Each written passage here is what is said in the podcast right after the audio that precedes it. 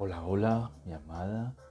Bienvenida a este tu podcast, Rayuela, una lectura para mi amada. Hoy continuaremos leyendo otra obra de Cortázar, Historia de Cronopios y Famas. Eh, y después retomaremos la lectura de Rayuela. Este podcast se hace con todo el amor del mundo para ti, mi amada preciosa. Te amo, te amo, te amo con todo mi corazón y todo mi ser, cada segundo de mi vida. Te amo. Fama y eucalipto. Un fama andaba por el bosque y aunque no necesita leña, mira de codiciosamente los árboles los árboles tienen un miedo terrible porque conocen las costumbres de los famas y temen lo peor. En medio de todos está un eucalipto hermoso, y el fama, al verlo, da un grito de alegría y baila, tregua y baila catala en torno del perturbado eucalipto, diciendo así, hojas antisépticas, invierno con salud, gran higiene. Saca un hacha y golpea el eucalipto en el estómago sin importársele nada.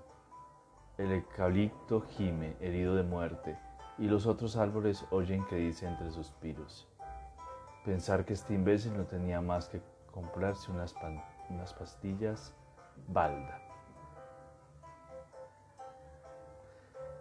Tortugas y cronopios. Ahora pasa que las tortugas son grandes armidadoras de la velocidad, como es natural las esperanzas lo saben y no se preocupan. Los famas lo saben y se burlan. Los cronopios lo saben y cada vez que encuentran una tortuga, sacan la caja de tizas de colores y sobre la redonda pizarra de la tortuga dibujan una golondrina.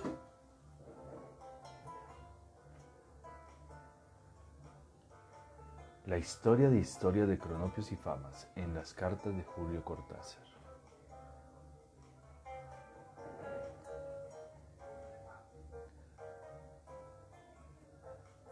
Cronopio se nace.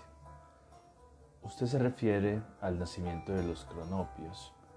Es cierto, nacieron, es cierto que nacieron en el teatro de Champs-Élysées, pero no la noche de Armstrong, sino unos meses antes, una noche en que Stravinsky dirigía la consagración de la primavera y Edipo Rey. Jean Cocteau era el recitante. Lo que ocurre es que el primer texto publicado sobre Cronopios fue la crónica sobre Luis, pero las historias ya estaban escritas en un cuaderno.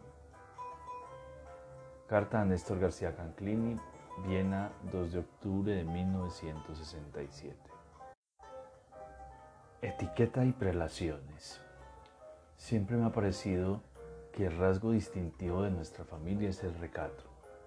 Llevamos el pudor a extremos increíbles, tanto en nuestra manera de vestirnos y de comer como en la forma de expresarnos y de subir a los tranvías. Los sobrenombres, por ejemplo, que se adjudican tan desaprensivamente en el barrio del Pacífico, son para nosotros motivo de cuidado, de reflexión y hasta de inquietud. Nos parece que no se puede atribuir un apodo cualquiera a alguien que deba absolverlo y sufrirlo como un atributo durante toda su vida. Las señoras de la calle Humboldt llaman Toto, Coco o Cacho a sus hijos. Y Negra o Beba a las chicas, pero en nuestra familia ese tipo corriente de sobrenombre no existe, y mucho menos otros rebuscados y espamentosos como Chirola, Cachuzo o Matagatos, que abundan por el lado de Paraguay y Godoy Cruz. Como ejemplo del cuidado que tenemos en estas cosas bastará citar el caso de mi tía la segunda, Visiblemente dotada de un trasero de imponentes dimensiones, jamás nos hubiéramos permitido ceder a la fácil tentación de los sobrenombres habituales. Así, en vez de darle el apodo brutal de ánfora etrusca, estuvimos de acuerdo en el más decente y familiar de la colonia. Siempre procedemos con el mismo tacto, aunque nos ocurre tener que luchar con los vecinos y amigos que insisten en que en los motes tradicionales. A mi primo segundo, el menor, marcadamente cabezón, le rehusamos siempre el sobrenombre de Atlas que le, había puesto en la parrilla, le habían puesto en la parrilla de la esquina y preferimos infinitamente más delicado de Cucusa. Y así siempre. Quisiera aclarar que estas cosas no las hacemos por diferenciarnos del resto del barrio. Tan solo desearíamos modificar gradualmente y sin vejar los sentimientos de nadie, las rutinas y las tradiciones. No nos gusta la vulgaridad en ninguna de sus formas, y basta que alguno de nosotros oiga en la cantina frases como fue un partido de trámite violento o los remates de Faccioli se caracterizaron por un notable trabajo de infiltración preliminar del eje medio, para que inmediatamente dejemos constancia de las formas más castizas y aconsejables en la emergencia, es decir, hubo una de patadas que te la debo, o primero los arrollamos y después fue la goleada. La gente nos mira con sorpresa, pero nunca falta alguno que recoja la lección escondida en estas frases delicadas. Mi tío el mayor, que lee a los escritores argentinos, dice que con muchos de ellos se podría hacer algo parecido, pero nunca nos ha explicado en detalle. Una lástima. Correos y telecomunicaciones. Una vez que un pariente de lo más lejano llegó a ministro, nos arreglamos para que nombrase a buena parte de la familia en la sucursal de correos de la calle Serrano. Duró poco, eso sí. De los tres días que estuvimos, dos los pasamos atendiendo al público con una celeridad extraordinaria que nos valió la sorprendida visita de un inspector del Correo Central y suelto el auditorio en la razón. Al tercer día estábamos seguros de nuestra popularidad, pues la gente ya venía de otros barrios a despachar su correspondencia y a hacer giros a Purnamarca y a otros lugares igualmente absurdos. Entonces mi tío el mayor dio piedra libre y la familia empezó a atender con arreglo a sus principios y predilecciones. En la ventanilla de, franqueo mi hermana la segunda obsequiaba un globo de colores a cada comprador de estampillas la primera en recibir su globo fue una señora gorda que se, quedó, que se quedó como clavada con el globo en la mano y la estampilla de un peso ya humedecida que se le iba enroscando poco a poco en el dedo.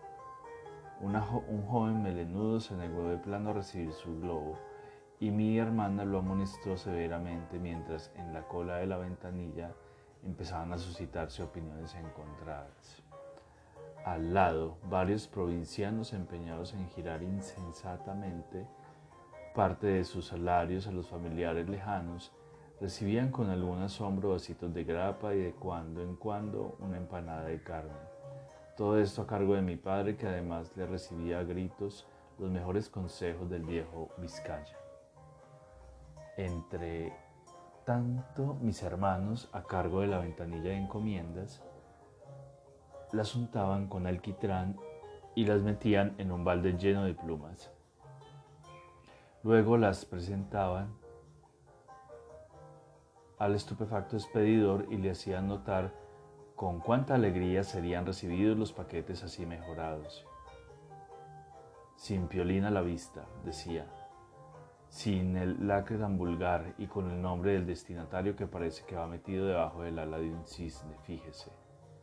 No todos se mostraban encantados, hay que ser sincero. Cuando los mirones y la policía invadieron el local, mi madre cerró el acto de la manera más hermosa, haciendo volar sobre el público una multitud de flechitas de colores fabricadas con los formularios de los telegramas, giros y cartas certificadas. Cantamos el himno nacional y nos retiramos en buen orden.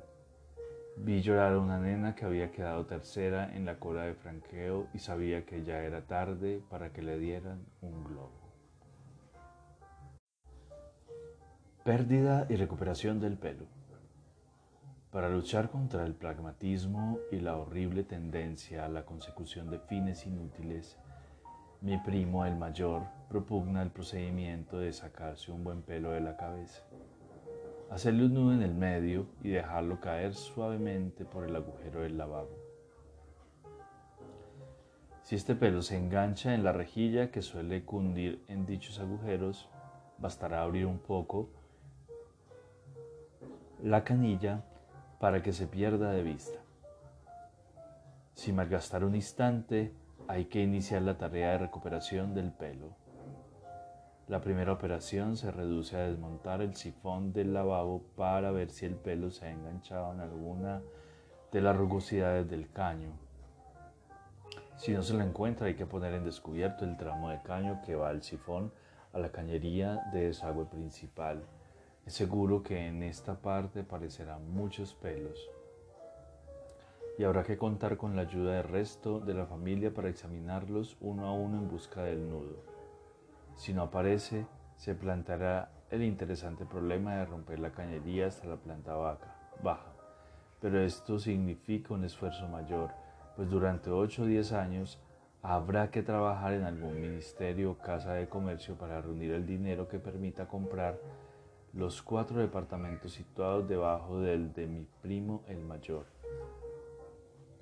Todo ello con la desventaja extraordinaria de que mientras se trabaja durante esos 8 o 10 años no se podrá evitar la penosa sensación de que el pelo ya no está en la cañería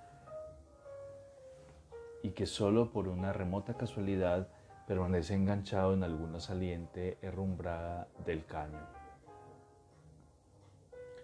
Llegará el día en que podamos romper los caños de todos los departamentos y durante meses viviremos rodeados de palanganas y otros recipientes llenos de pelos mojados así como de asistentes y mendigos a los que pagaremos generosamente para que busquen, separen, clasifiquen y nos traigan los pelos posibles a fin de alcanzar la deseada certidumbre. Si el pelo no aparece, entraremos en una etapa mucho más vaga y complicada, porque el tramo siguiente nos lleva a las cloacas mayores de la ciudad Luego de comprar un traje especial, aprenderemos a deslizarnos por las alcantarillas a altas horas de la noche, armados de una linterna poderosa y una, y una máscara de oxígeno. Y exploraremos las galerías menores y mayores, ayudados si es posible por individuos del AMPA con quienes habremos trabado relación y a los que tendremos que dar gran parte del dinero que de día ganamos en un ministerio o en una casa de comercio. Con mucha frecuencia tendremos la impresión de haber llegado al término de la tarea, porque encontraremos, encontraremos o más bien traerán pelos semejantes al que buscamos, pero como no se sabe de ningún caso en que un pelo tenga un nudo en el medio sin intervención de mano humana, acabaremos casi siempre por comprobar que el mudo en cuestión era un simple engrosamiento del calibre del pelo, aunque tampoco sabemos de ningún caso parecido. O un depósito de algún silicato u óxido cualquiera producido por una larga permanencia contra una superficie húmeda. Es probable que avancemos así por diversos tramos de cañerías menores y mayores hasta llegar a ese sitio donde ya nadie se decidirá a penetrar, el caño maestro enfilado en dirección al río, la reunión torrentosa de los detritus en la que ningún dinero, ninguna barca, ningún soborno nos permitirán continuar la búsqueda. Pero antes de eso, y quizá mucho antes, por ejemplo, a pocos centímetros de la boca del lavabo, a la altura del departamento del segundo piso o en la primera cañería subterránea, puede suceder que encontremos el pelo Basta pensar en la alegría que eso nos produciría, en el asombrado cálculo de los esfuerzos ahorrados por pura buena suerte, para justificar, para escoger, para exigir prácticamente una tarea semejante, que todo nuestro consciente debería aconsejar a sus alumnos desde la más tierna infancia en vez de sacarles el alma con la regla de tres compuesta o las tristezas de concha, de cancha.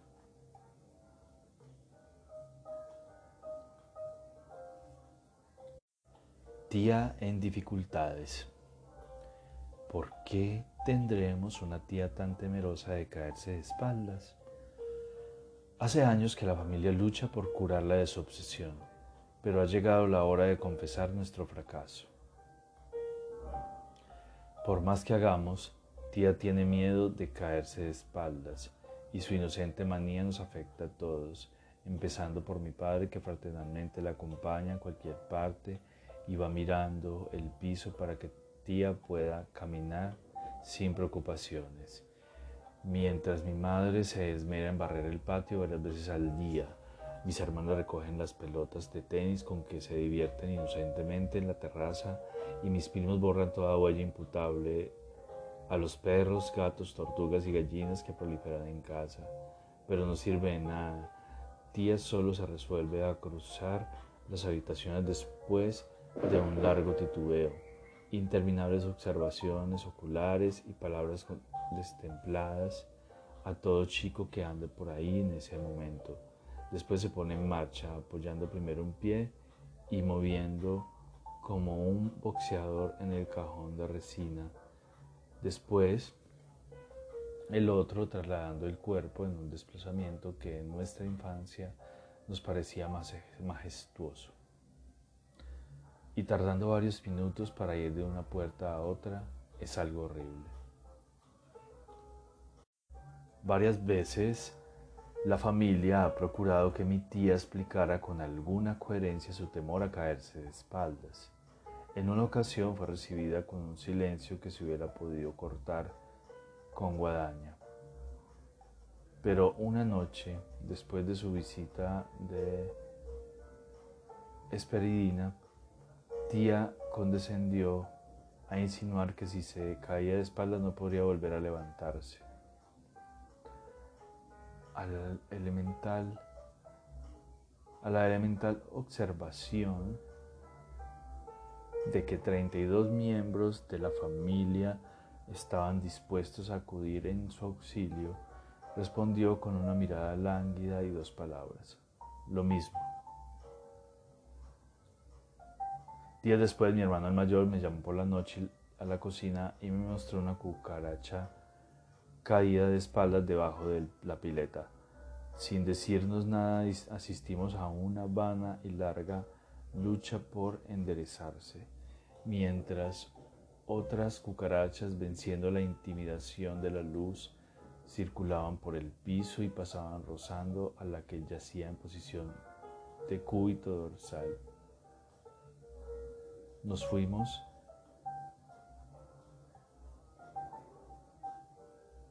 a la cama con una marcada melancolía. Y por una razón a otra nadie volvió a interrogar a tía. Nos limitamos a aliviar en lo posible.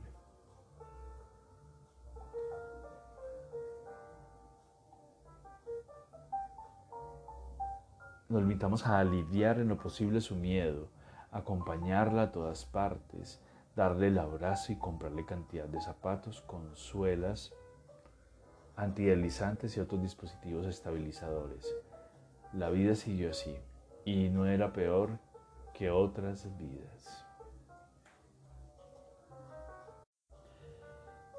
Tía explicada o no. Quien más, quien menos, mis cuatro primos carnales se dedican a la filosofía, leen libros, discuten entre ellos y son admirados a distancia por el resto de la familia, fiel al principio de no meterse en las preferencias ajenas e incluso favorecerlas en la medida de lo posible. Estos muchachos que no merecen, que me merecen gran respeto, se plantearon más de una vez el problema del miedo de mi tía, llegando a conclusiones oscuras pero tal vez atendibles, como suele ocurrir en casos perdidos, en casos parecidos. Mi tía era la menor, la menos enterada de estos cabildeos, pero desde esa época la deferencia de la familia se acentuó todavía más. Durante años hemos acompañado a Lina en sus titubeantes, titubeantes expediciones de la sala al antepatio, del dormitorio al centro, al cuarto de baño, de la cocina a la alacena. Nunca nos pareció fuera de lugar que se acostara de lado y que durante la noche observaran la inmovilidad más, absoluta. Los días pares del lado derecho y los impares del izquierdo. En las sillas del comedor y del patio, tía se instala muy erguida. Para mí, por ejemplo, estar de espalda me parece comodísimo.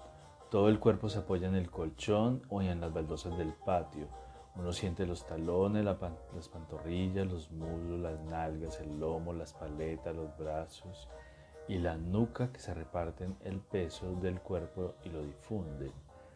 Por decir así, en el suelo lo acercan tan bien y tan naturalmente a esa superficie que nos atrae vorazmente y parecería querer tragarnos. Es curioso que a mí estar de espaldas me resulte la posición más natural y a veces sospecho que mi tía le tiene horror por eso. Yo la encuentro perfecta y creo que en el fondo es la más cómoda. Si he dicho bien en el fondo, bien en el fondo de espaldas, hasta me da un poco de miedo, algo que no consigo explicar cómo me gustaría ser como ella y decir, y como no puedo, los posatigres. Muchos, mucho antes de llevar, de llevar nuestra idea a la práctica, sabíamos que el posado de los tigres planteaba un doble problema, sentimental y moral. El primero no se refería tanto al posado como al tigre mismo, en la medida en que a estos felinos no les agrada que los posen y acuden a todas sus energías que son enormes para resistirse. Cabía en estas circunstancias anotar la idiosincrasia de dichos animales. Pero la pregunta nos trasladaba al plano moral donde toda acción puede ser causa o efecto de esplendor o de infamia. De noche, en nuestra casita de la calle Humboldt, meditábamos. Frente a, a los tazones de arroz con leche, olvidados con canela y azúcar, nos estábamos verdaderamente, no estábamos verdaderamente seguros de poder posar un tigre y nos dolía. Se decidió por último que posaríamos uno al solo efecto de ver jugar el mecanismo con toda su seguridad, que más tarde evaluaríamos los resultados. No hablaré aquí eh, de la obtención del primer tigre, fue un trabajo sutil y penoso, un correr por consolados y droguerías, una complicada merdumbre de melis, cartas por avión y trabajo de diccionario. Una noche mis primos llegaron cubiertos de tintura de yodo. Era el chico.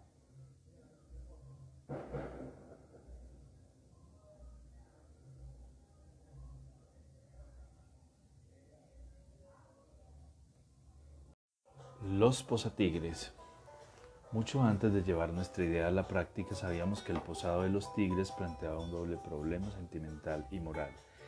El primero no se refería tanto al posado como al tigre mismo, en la medida que en que a esos felinos no les agrada que los posen y acuden a todas sus energías, que son enormes para resistirse.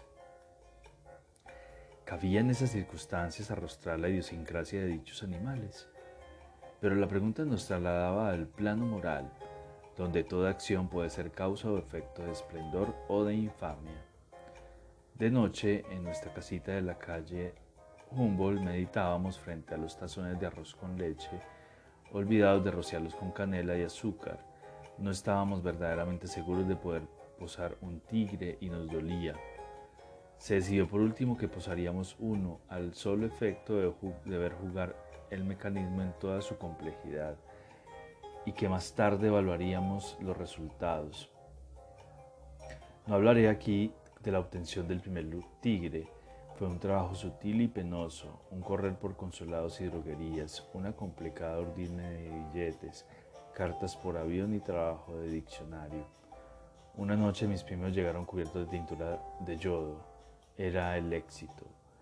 Bebimos tanto neviolo que mi hermana, la menor, acabó descendiendo la mesa con el rastrillo. En esa época éramos muy jóvenes. Ahora que el experimento ha dado los resultados que conocemos, puedo facilitar detalles del posado. Quizá lo más difícil sea todo lo que se refiere al ambiente, pues se requiere una habitación con el mínimo de muebles, cosa rara en la calle Humboldt. En el centro se coloca el dispositivo, dos tablones cruzados, un juego de varillas elásticas y algunas jarras de barro con leche y agua. Posar el tigre no es demasiado difícil, aunque puede ocurrir que la operación fracase y haya que repetirla. La verdadera dificultad empieza en el momento en que ya posado el tigre recobra la libertad y opta en múltiples maneras posibles por ejercitarla. En esa etapa que llamaré intermedia, las reacciones de mi familia son fundamentales.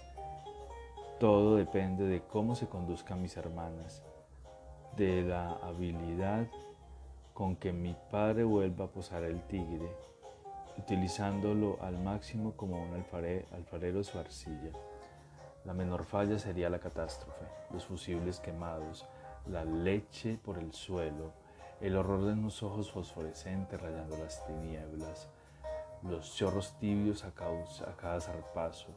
Me resisto a imaginarlo siquiera, puesto que hasta ahora hemos posado el tigre sin consecuencias peligrosas. Tanto el dispositivo como las diferentes funciones que debemos desempeñar todos, desde el tigre hasta el más hasta mis, mis primos segundos, parecen eficaces y se articulan armoniosamente. Para nosotros el hecho en sí de posar el tigre no es importante, sino que la ceremonia se cumpla hasta el final sin transgresión. Importante, todo que la ceremonia, para nosotros el hecho en sí de posar el tigre no es importante, sino que la ceremonia se cumple hasta el final sin transgresión. Es preciso que el tigre acepte ser posado, que lo sea de manera tal que su aceptación o su rechazo carezcan de importancia. En los instantes que uno sentiría la tentación de llamar cruciales, quizá por los dos tablones, quizá por mero lugar común, la familia se siente poseída por una, por una, de una exaltación extraordinaria. Mi madre no disimula las lágrimas y mis primas carnales tejen y destejen convulsivamente los dedos. Posar el tigre tiene algo de total encuentro, de alineación frente a un absoluto. El equilibrio depende de tan poco y lo pagamos a un precio alto, que los breves instantes que siguen al posado y que deciden su perfección nos arrebatan como a nosotros mismos, arrasan con la tigredad y la humanidad en un solo movimiento inmóvil que es vértigo, pausa y arribo. No hay tigre, no hay familia, no hay posado imposible saber lo que hay, un temblor que no es de esta carne, un tiempo central, una columna de contacto y después salimos todos al patio cubierto y nuestras tías traen la sopa como si algo cantara, como si fuéramos a un bautismo. Y aquí termina Rayuela, una lectura para mi amada. Espero te haya gustado. Te amo, te amo con todo mi ser y todo mi corazón. Te amo, mi amada desconocida. Conocerte es el mejor regalo que me ha dado la vida. Te amo.